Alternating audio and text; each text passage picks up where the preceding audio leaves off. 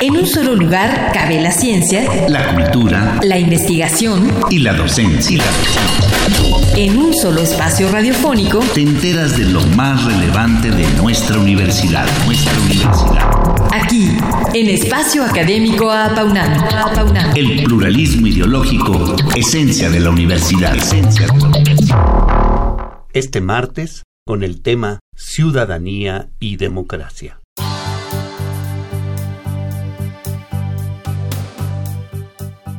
Hoy nos acompaña el doctor en Ciencia Política Sergio Arturo Bárcena Juárez, miembro del Sistema Nacional de Investigadores Nivel 1 y profesor del TEC de Monterrey desde 2012. Sus intereses de investigación giran en torno a procesos políticos, comunicación política e instituciones parlamentarias. Sus proyectos de investigación aplicada versan sobre consultoría electoral, legislativa y participación ciudadana Actualmente se desempeña como profesor investigador de la Escuela de Humanidades y Educación. Buenos días, hoy me han invitado para hablar acerca de mis temas de investigación que están vinculados a la ciudadanía y a la democracia y sobre todo a, cómo se comportan los legisladores. Eh, esto es importante pues ya que ellas son personas que toman decisiones a nombre tuyo y mío y finalmente algo que interesa mucho a los ciudadanos es conocer quiénes son y qué es lo que están haciendo. Entonces eso ha sido parte de mi interés como investigador. Bien, pues para entrar de lleno a este tema, ¿podría explicarnos, doctor Barcena Juárez, a grandes rasgos, en qué consiste el trabajo legislativo mexicano en la actualidad? Sí, pues mira, se centra en que eh, nosotros como ciudadanos elegimos, eh, Sabrina, 500 personas para que sean nuestros diputados, a 128 para que sean nuestros senadores. Eh, depende en qué estado vivamos, de, elegimos a cierta cantidad de congresistas locales. Entonces, pues estas personas deciden en nombre nuestro qué es lo que se va a hacer en temas económicos, políticos, cómo se va a llevar prácticamente las riendas de nuestro país. Desde luego que están em, en relación con otros poderes, con el Ejecutivo y con el Judicial, pero finalmente por ellos pasan muchas decisiones importantes. Por ejemplo, un tema que ahorita está, eh, em, es un tema reciente, que es el, tema de la salud. La desaparición del Seguro Popular, la entrada del INSABI, cómo eso em, pues nos está afectando a nosotros como ciudadanos, tanto para beneficio pueden ser sus decisiones, como también para perjuicio de algunos. Entonces, de eso trata, de ver qué es lo que procesan y cómo lo procesan, de qué depende que algunos legisladores propongan más o menos iniciativas, qué temas les interesan a determinados legisladores, y de qué depende que algunas de sus propuestas avancen o se terminen eh, quedando congeladas en el proceso legislativo. Entonces, lo que nosotros eh, estudiamos desde los estudios legislativos aquí en México, eh, este es un campo muy reciente. ¿Por qué? Porque anteriormente las decisiones mayormente se procesaban desde el Ejecutivo.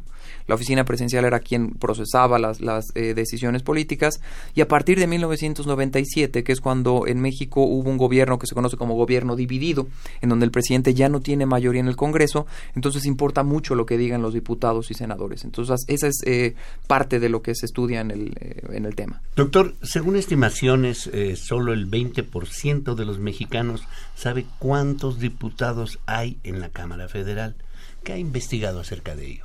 Pues mire, eso llama mucho la atención, Ernesto, porque eh, cuando nos preguntan, cuando se hacen sondeos y ejercicios demoscópicos, se le pregunta a los ciudadanos, oye, ¿tú estás eh, consciente de que, o se le pregunta, ¿no?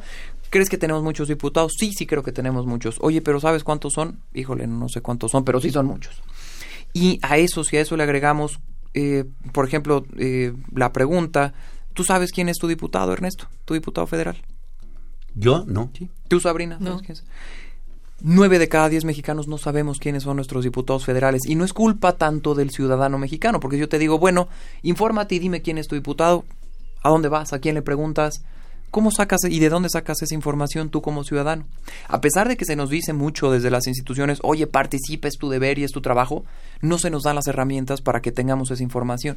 Más allá, si les pregunto, oye, ¿tú sabes qué iniciativas ha presentado tu diputado, Sabrina o Ernesto? En dónde lo, lo, ubicarías, cómo lo sabrías, la información no es asequible y eso es parte del problema. A pesar de que nos han vendido eh, esta idea de que los, los mexicanos no participamos, creo que hay un discurso detrás que es un poquito más importante y más profundo, que es, bueno, pues dime por qué medios puedo participar. Em, y es un gran problema. Si uno se mete a la página de la Cámara de Diputados o al sistema de información legislativa o a lugares donde uno obtiene información oficial, la información es muy compleja uno se mete a las páginas o uno intenta buscar el diario oficial y está pensada para especialistas, no está pensada para ciudadanos. Ese es un primer problema que, que, a través de la investigación nosotros hemos intentado resolver. Y ahorita les comento cuál ha sido parte del proyecto de investigación. Y bueno, sin embargo, la población tiene también poca información acerca de lo que sucede cotidianamente en las cámaras, incluso no se sienten representados en ellas, eh, que es otro grave problema que nos comenta al respecto. Desde luego. Bueno, de entrada, si tú no sabes quién te está representando, menos te puedes sentir representado, pero ahí subyace otra, otro discurso que es la mayor parte de eh, el seguimiento mediático que se le da al trabajo de los legisladores es un seguimiento muy superficial en donde las notas casi siempre son cuánto, quién es el diputado que más se durmió, eh, sacan la foto del diputado o los diputados dormidos, eh, quién es el diputado que más iniciativas presentó y entonces ese es el buen diputado, pero el que presentó pocas es mal diputado porque no trabaja. Eh, es muy complicado medir el trabajo, el desempeño de los legisladores y es parte de lo que nosotros Y conocer contenidos más que numerales. Exactamente, porque a mí de qué me sirve saber, esta Cámara presentó 200 iniciativas, qué buena Cámara. Bueno, ¿quién quita y esas 200 iniciativas no nos beneficiaron a todos y eran iniciativas para beneficiar a la iniciativa privada, para reducir impuestos, no generaron un bien común. ¿Cuántas iniciativas no se quedan en la mesa cada año? Y ese es el otro tema. Eh, en México tenemos un, al menos en la Cámara de Diputados, el promedio de iniciativas que se aprueban como leyes es el 10%. Y pensemos, por ejemplo, que ahorita la legislatura 64, que lleva apenas un año y medio, ya han presentado cerca de 3.000 iniciativas. Entonces, de esas 3.000 iniciativas, alrededor de 150, 200 se han aprobado como leyes. La pregunta es, esas leyes eh, o esas iniciativas que ya se procesaron, eh, ¿qué tipo de iniciativas son? Hay muchas, desde, desde que empezamos a estudiar estas, estos proyectos, hay muchas iniciativas, me, recuerdo una ahorita, por ejemplo, que es para declarar los jueves, de, el último jueves de cada julio como el día del mezcal. Y entonces dice uno, bueno, el mezcal es importante, es muy rico, pero caramba, eh, una iniciativa en promedio a los mexicanos nos cuesta 10 millones de pesos. Que una iniciativa se vaya para declarar un día del mezcal cuando hay problemas mucho más apremiantes que ese, eh, creo que es algo que amerita ser analizado. Y, bueno, en ese sentido, ¿cuáles son las posibilidades de incidencia ciudadana en el trabajo legislativo actual? Bien, pues yo creo que esa es la, la gran pregunta que tenemos como ciudadanos y también los propios políticos. Eh, Mira, hay distintos mecanismos que tenemos los ciudadanos para hacernos escuchar por nuestros representantes y creo que la primera tarea de un representante, más allá de, de, hacer las cosas, es escuchar qué es lo que quieren sus representados. Una forma es el voto. Desde 1933 en, en, México se prohibió la reelección. Entonces nosotros no podíamos castigar a nuestros representantes diciéndole yo ya no te quiero como mi representante, ya no voto por ti. Eso va apenas a suceder en 2021. Por primera vez en, desde el 33 hasta 2021, piensen ustedes que es un lapso de casi 100 años vamos a poder reelegir o no reelegir a nuestros representantes populares, en este caso a los diputados federales. Eh, entonces, esa es una primera forma de hacernos escuchar. No me gustó lo que hiciste, no voto por ti. Más allá de eso, imagínate si tú no tienes reelección, pero además los legisladores no respondían cartas, pero además, pues tú no podías entrar tan fácilmente a la Cámara de Diputados, no podías pedir una cita con tu legislador, eso funcionó durante mucho tiempo cuáles eran los mecanismos que teníamos. En realidad México ha tenido mecanismos muy acotados de comunicación con sus representantes y eso se debe a que el sistema estaba basado en una estructura corporativa. Tú ibas con tu líder sindical, el líder sindical subía la demanda y entonces a ver si llegaba tu legislador. Actualmente hay más oportunidades y más opciones. Una de ellas, por ejemplo, y eso eh, es, parte de una investigación que estoy haciendo, eh, fue escribirles por correo a los senadores, les escribí. Cada que iba a haber una votación importante, les escribía tres, cuatro días antes y le decía, senador, soy un ciudadano, me interesa saber cómo va usted a votar. Les adelanto parte de los resultados, cerca del 40% me respondieron a esos correos, que es un porcentaje muy alto. Muy bueno. Es muy bueno. Bueno, comparado con Estados Unidos o Inglaterra, bueno, eh, pero, pero ahí había una tradición. Pero aquí en México que me contesten cuatro de cada diez senadores es un buen síntoma. Y además me daban respuestas bastante eh, profundas. Incluso hubo senadores que me dijeron, ahorita que se comunique mi particular contigo, dame un teléfono. Entonces, esa es una forma. Al menos importa mucho primero que el ciudadano se interese, sepa qué es lo que está pasando y ese es el primer paso. Eh, pues para retomar una de las cosas que habíamos comentado que, que me gustaría que comentara con más profundidad, una de las carencias que usted ha encontrado a través de su investigación es la falta de indicadores cualitativos para medir el desempeño de los legisladores en las cámaras. Eh, ¿Qué es lo que ha observado y qué propone para mejorarlo? Claro. Este, la comunicación es una vía, pero... Desde luego. Eh, eh, mira, el, problema, Sabrina, es que tú abres una, una iniciativa de ley y entonces te encuentras con documentos de 20, 30 cuartillas altamente especializados, con un lenguaje técnico eh, complejo. No están las iniciativas pensadas para que todos las entendamos.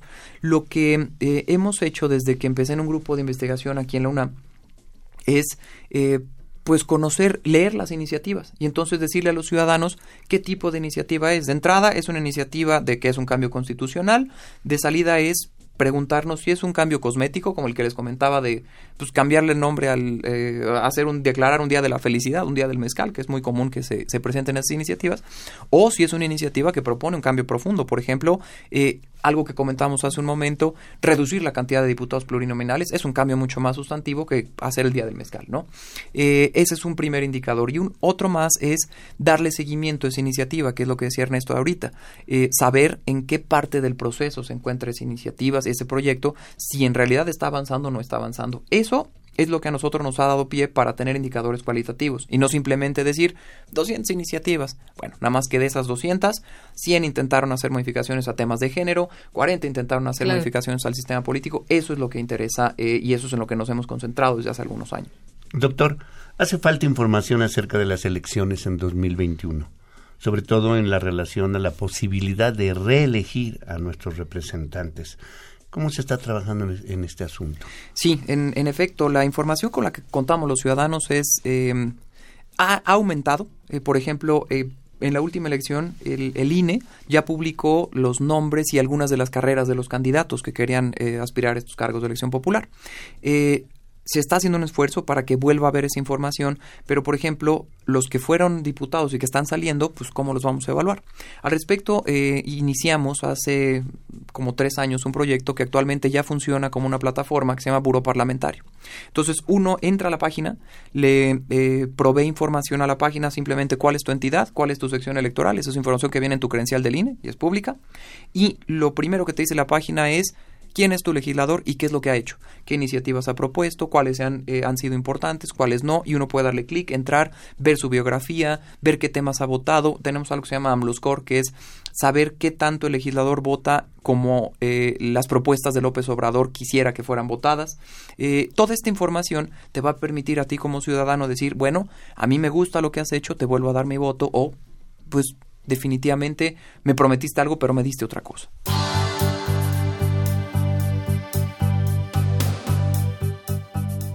Bueno, pues como reflexión final me gustaría, eh, en primer lugar, pues invitarnos a nosotros como ciudadanos a, pensar eh, si le daríamos un cheque en blanco a una persona eh, y a esa persona además no la conocemos. Creo que lo más importante de la ciudadanía radica en tener información y si estamos interesados en tener información, creo que el siguiente paso, y es natural, será que aquellos que toman decisiones a nombre nuestro tomen en cuenta nuestras, nuestras preocupaciones y nuestras percepciones.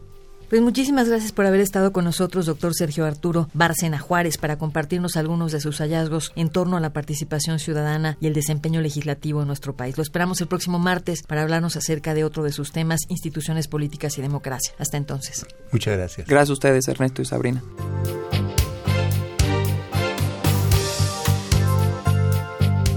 Participamos en la elaboración de este programa, en la realización y postproducción Oscar Guerra, el guion de Sabrina Gómez Madrid y en operación técnica nuestro compañero Ricardo Pacheco. Coordinación de la serie, licenciado Francisco Guerrero Langarica. A nombre de todo el equipo de trabajo nos despedimos de ustedes al micrófono mi compañero Ernesto Medina y quien les habla Sabrina Gómez Madrid, quienes agradecemos su atención y los invitamos a participar en este espacio a través de nuestro correo electrónico en el que con gusto atenderemos sus sugerencias y opiniones a paunam.gmail.com. Los esperamos el próximo martes a las 10 de la mañana aquí en Radio UNAM, Experiencia Sonora. En un solo lugar cabe la ciencia, la cultura, la investigación y la docencia. En un solo espacio radiofónico te enteras de lo más relevante de nuestra universidad, nuestra universidad. Aquí, en Espacio Académico Apaunam. El pluralismo ideológico, esencia de la universidad. Esencia de la universidad.